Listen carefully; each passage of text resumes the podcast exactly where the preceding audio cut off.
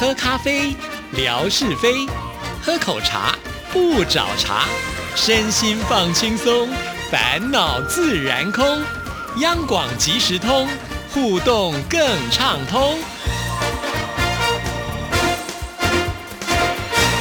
亲爱的听众朋友，大家好，欢迎收听今天的央广即时通，我是谭志毅。在今天的节目里呢，我们要继续的跟听众朋友来回复，就是燕心的信件哈。上个礼拜五，志毅已经把他的信件念出了大概三分之一左右哈，因为志毅说了，他这一次所写来的信件有一万多字哎哦啊，这个内容非常的丰富，而且很值得跟所有的听众朋友做分享。其实这几天呢，我一直在想一件事情啊，这个缘分真的是很难说。呃，还记得燕兴当时他在呃计划要来台湾的时候，很多人跟他说：“哎呀，六月份的时候呢，呃，台北的天气很热，又可能会遇到台风哦。”但是他想都没有想，赶快就去办证哈。其实真的有的时候，呃，这个人算不如天算哈。那现在呢，已经取消了这个自由行的签证的签发哈，所以暂时是没办法透过。自由行的方式来台湾旅游了，真的很可惜。这也让我觉得呢，燕兴的这趟旅游就显得更为弥足珍贵了。呃，很多事情真的呃想做就要去做，把握机会。好，我们继续来看这一封信件。上一次是念到了，就是他来到了瑞芳这个车站，因为要转车到牡丹车站。哈，那坐上了火车，只过了两个车站，就来到了牡丹车站了。牡丹车站早期被称为武丹坑驿，原车站是位于旧三雕口附近，在一九二二年设站，在一九二四年迁到现址。这是一座隐藏宁静美的小车站。上下客人并不是很多，但斑驳的旧痕迹似乎感染了我们，重回到以往过去的旧时光记忆。车站的对面是一个小巷子，看到的这里有几家小店铺。已经是中午时分了，见到一家似乎家庭样子的餐馆，吃了碗炒饭。稍作休息，前面还有一家古趣咖啡店，更像是一个卖画的工作室。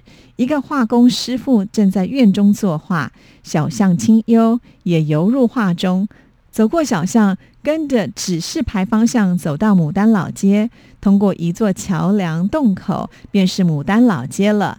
在桥梁柱壁上有一幅大的牡丹壁画，这可能就是这里唯一与牡丹有相关联之处吧。小街错落有致，街的两边小屋也有彩绘装饰，古朴典雅。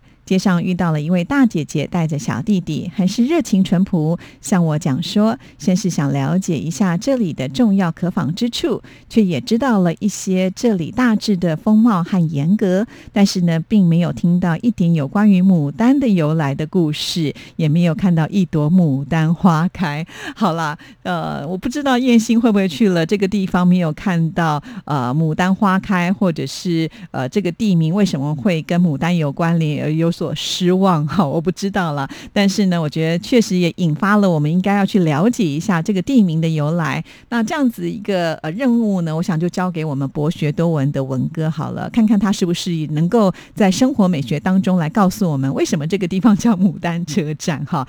这真的是挺有意思的。以前我真的不会朝这个方向去想，但是呢，燕心给我们了一个新的 idea 啊，非常的谢谢你。好，我们继续再来看下一段。离开牡丹车站，将下一个目的地前行。我自己是来自于山西的太原市，许多年前我就知道了，台湾也有一个太原火车站。在台湾的火车迷朋友都有寄给我台湾太原火车站始发和终到这个车站的纪念火车票，我也就此山西太原和台湾太原火车站这个双胞胎为名做过一个小文，在台湾铁路游刊上向各地的朋友介绍过，也曾经留下话说，有机会再到台湾旅行，一定要来到台湾的太原火车站去看看。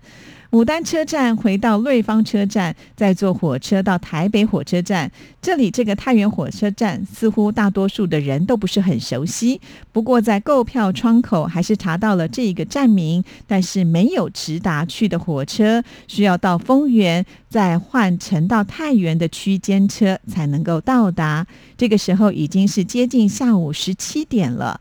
这一天二十八号正是这周最后的一天，一定是周末假期的缘故吧。火车票都没有了座号位置，但是有站票可以上车。到了车站之后呢，早已经是坐满了乘客，车厢连接处以及过道处也都已经站上了乘客。车厢座椅最后一排的间隙也有乘客站到这个位置。就不要和更多的乘客拥挤，这也算是最佳站票位置了。车型间每一站都有上下车的旅客，但是上来的旅客更多一些，车厢也越加拥挤了。在台湾坐火车也会遇到站票，柔柔挤挤，不免能联想到大陆春运的场景，感觉人潮也不输我们。但是这里的人们井然有序，没有吵吵嚷嚷，却也是不同的感觉。好，讲到这边呢，我们先来回应一下哈。要不是燕兴说，其实我也不太清楚台湾有这个太原火车站啊。那想不到我们燕兴真的是很可爱，还曾经呢写过一篇文章啊。不知道这篇文章是不是也能够查得到啊？就是有关于双胞胎的这个太原火车站，因为你有刊在这个铁路游刊上嘛，是不是也可以让我们呃在节目当中也来念一下这个呃内容啊？好，希望呢燕兴有听到哈。再来聊到就。就是呢，要搭乘火车到丰原的这一段呢，居然可以挤上这么多人哦，这是我还蛮意外的耶 哈。其实我觉得在台北来说，我算是一个还蛮经常比其他的台北朋友们搭乘火车几率高一些，因为志毅住在新北市的汐止区啊。那我家其实，在汐止的火车站还算蛮接近，走路就可以到了。所以如果有的时候我要去一些地方哈，那个地方是不方便停车的话，我也会选择搭乘火车啊。其实台湾的一些比较近距离的火车是刷悠游卡就可以了，所以是非常非常的方便。而且呢，火车都会有那个班次嘛，那手机上都可以查得到这班次的时间，所以我觉得它是一个很准确，然后呢又可以很快速、呃很安全的一种交通工具，所以我还蛮喜欢搭乘的。但是我看了燕兴的这一次的呃这样子的一种玩法哈，就突然想说，对我的这个旅程是不是可以拉更远一点点？以前我可能都是比较近距离的搭乘。火车，下一次呢，我是不是也可以去搭乘一些需要转支线的？我开始有一点点想要冒险的那种心情了。好，那我们继续呢，再来看燕兴在这封信上面怎么说。也有台湾的朋友问我，为何不乘坐高铁旅行？而我更却想以这种方式感受苦中作乐的体验和情调。还好坐火车两个小时左右就到达了丰原，换上了到太原的区间车，这样呢车内就已经松很多了，也有了座椅的位置，很快就到了太原。来到这里已是华灯初上，融入暮色之中了。太原车站设施很完备，是一个新型中等的车站的样子。来到这里，必须先找一个饭店。这边特别挂号说，台湾好像是这样称呼酒店或者是宾馆的安顿休息。初来乍到，经过打问，很奇怪，这里周边附近竟然没有一家旅店休息的地方，只好乘坐计程车，让司机先生带我到有饭店的地方去住宿。很快的，我就被带到一个比较繁华的地方，但是下车之后，按照指示找到饭店，是一个在高楼层的大厦当中，但是打听这里已经没有住房间了。这个时候已经有点疲惫跟饥饿，想想还没有吃晚饭，餐馆很容易找到。吃饱了肚子，也顺便向老板娘打听了附近可以住宿的饭店了。一整天坐火车东奔西跑，可以说是过足了火车瘾。旅途的劳累，很快的带我美美的进入到甜蜜的梦乡。这里是一个商业中心。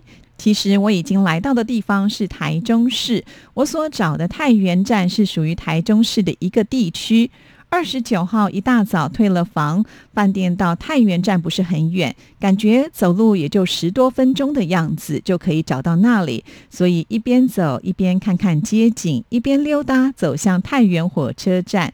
就快要到太原火车站的时候，看到车站旁边的路牌指的是太原路三段，可知道在这个范围之内就是太原了。虽然没有看到这里有什么特别奇异的惊喜和发现，却也却了了亲自走一遭的心愿，也是不虚此行。哇，看到这里我就觉得我们的燕心非常的大胆哦。其实当时他来到我们央广的时候，我就问他说：“你今天晚上要住哪？”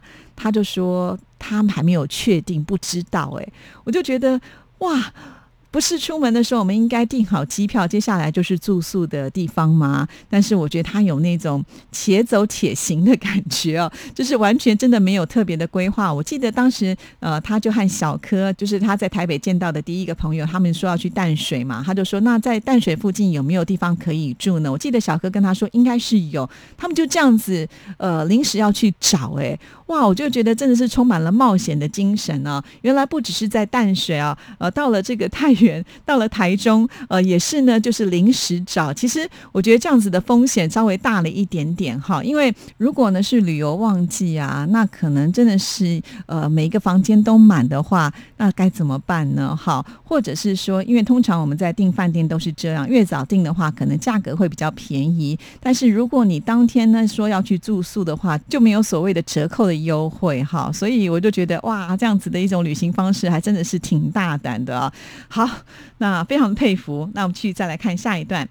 从太原到陈大哥彰化二水乡已经很近了。上火车之前，先和陈大哥通了电话，告诉他我很快就要前往二水了。陈大哥感到很吃惊，没想到我这么快就要到了。因为在到台湾以前，我曾经大约告诉他是在七月二号、三号左右才能够到他家中。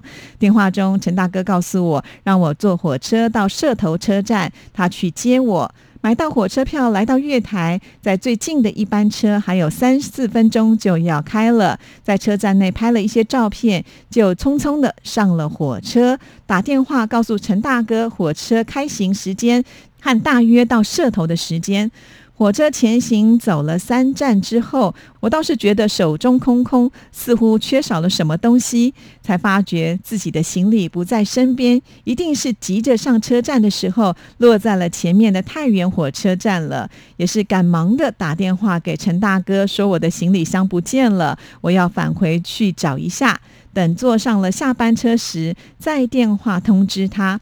回到太原车站，找到了车站一位工作人员，打问他，便告知了我的行李存放的地方。我也赶紧的向他表现了歉意和感谢。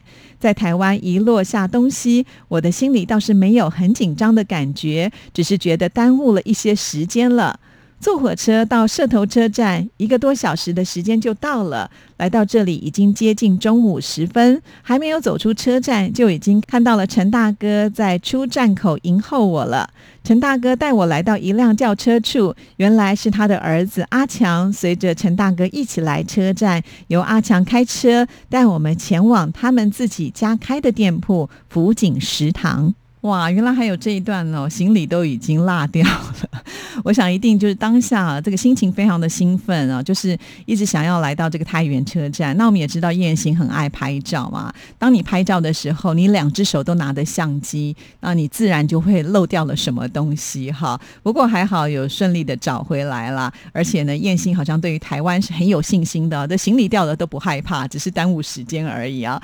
好，那我们继续再来看下一段，很快的我们就到了这。这里一下车就看到路边花草环绕的一个，就像是火车站内的站名牌一样，上面主题大字“福景”十分醒目，下面小字“上行幸福，下行平安”。其实我们并不是来到一个火车站内，这是陈大哥家食堂店铺独特的标志——福景食堂，这正是他店铺的名称。在福景食堂店面屋檐下。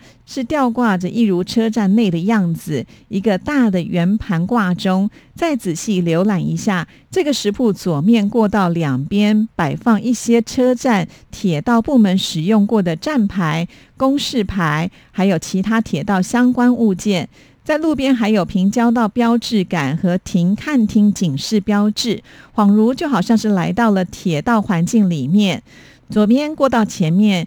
就像是火车站出口的样子，里面也有一个列车车厢的情景。这其实是院中一个仿列车的一个窗子的样子的墙壁而已。人们可以站在窗子的后面拍照留念。在福井食堂的右侧空地，则是停放了一个真正一三五巡车道实物火车。这可是福井食堂文物馆主人搜寻、修复、保存的镇馆之宝。哇，真的是好多的这个想象画面就不断的出现了啊！其实呃，燕心都已经有把这些照片传给知意，那我也把它放在微博上啊。今天听到节目的人，如果你还不太清楚画面的话，其实可以翻一下知意的微博，都可以看得到福景食堂里面所拍到的这些照片哈。呃，可想而知，这位陈大哥因为自己本身呢，呃，这是一位标准的铁道迷哈，所以呢，开了一个餐厅，呃，就是以铁道、铁路为主题啊，就好像呢，设计成像是一个车站，呃，可以吸引同好可以来享用餐点呢，这真是一个很棒的想法哈。那当然，我想燕兴呢，呃，这次去应该觉得是非常的兴奋吧。第一个就是跟好朋友相聚啊，第二个呢，就是可以亲自到他们家的餐厅去感。受一下，自己本身也是铁道迷啊，在这里吃饭，我相信呢，这个味道一定会特别特别的好。好，那我们赶紧的再来看下一段。福景食堂的正门，正如火车自动车门一样，进入食堂里面，也像是到了一个大的火车车厢的场景。餐厅正面坝背景墙是一幅大型的油画，展示一台蒸汽汽车进入车站内的情景，给人怀旧意浓的情调。吧台的侧面是一个大的展示柜，里面摆放的各式各样不同火车的图案的马克杯，还有铁道人物型的芭比娃娃。餐厅两边是客人用餐的餐桌，餐桌上面也有不同的图案的铁道的宣传画，就是纸巾盒上也是火车图案。两边墙壁还有这里主人和名人的合照。火车图、美术作品以及铁道便当盒的展示，更加与众不同的是，这里的餐盒也是铁道便当的方式，品种丰富，味美可口。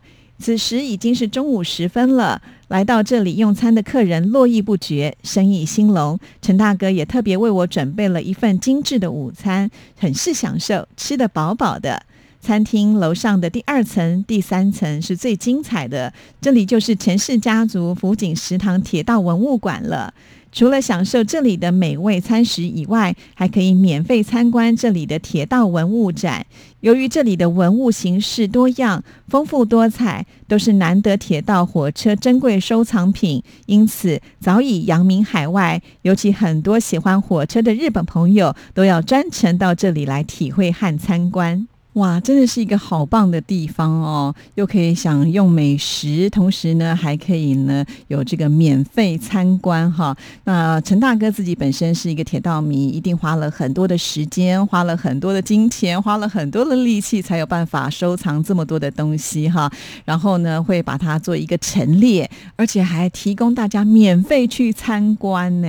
哇，真的是好。棒哦！其实看到这里呢，我都觉得有一种跃跃欲试的感觉啊。以前呢，我基本上对铁道、铁路啊，或者是呃车站。其实没有那么大的一种浓厚的兴趣啊。不过呢，最近呢，就是很凑巧的，不管是我的小学同学啦，或者是我们电台的很厉害的摄影大师张青兰呐，他们都拍了很多的有关于呃车站的照片。再加上燕兴呢这一次的一种提醒之后呢，我就觉得我好像呢也开始有了一些兴趣啊。所以如果下次有机会能够去二水的话，我也要去找这个陈大哥，然后跟他说我是燕兴的好朋友。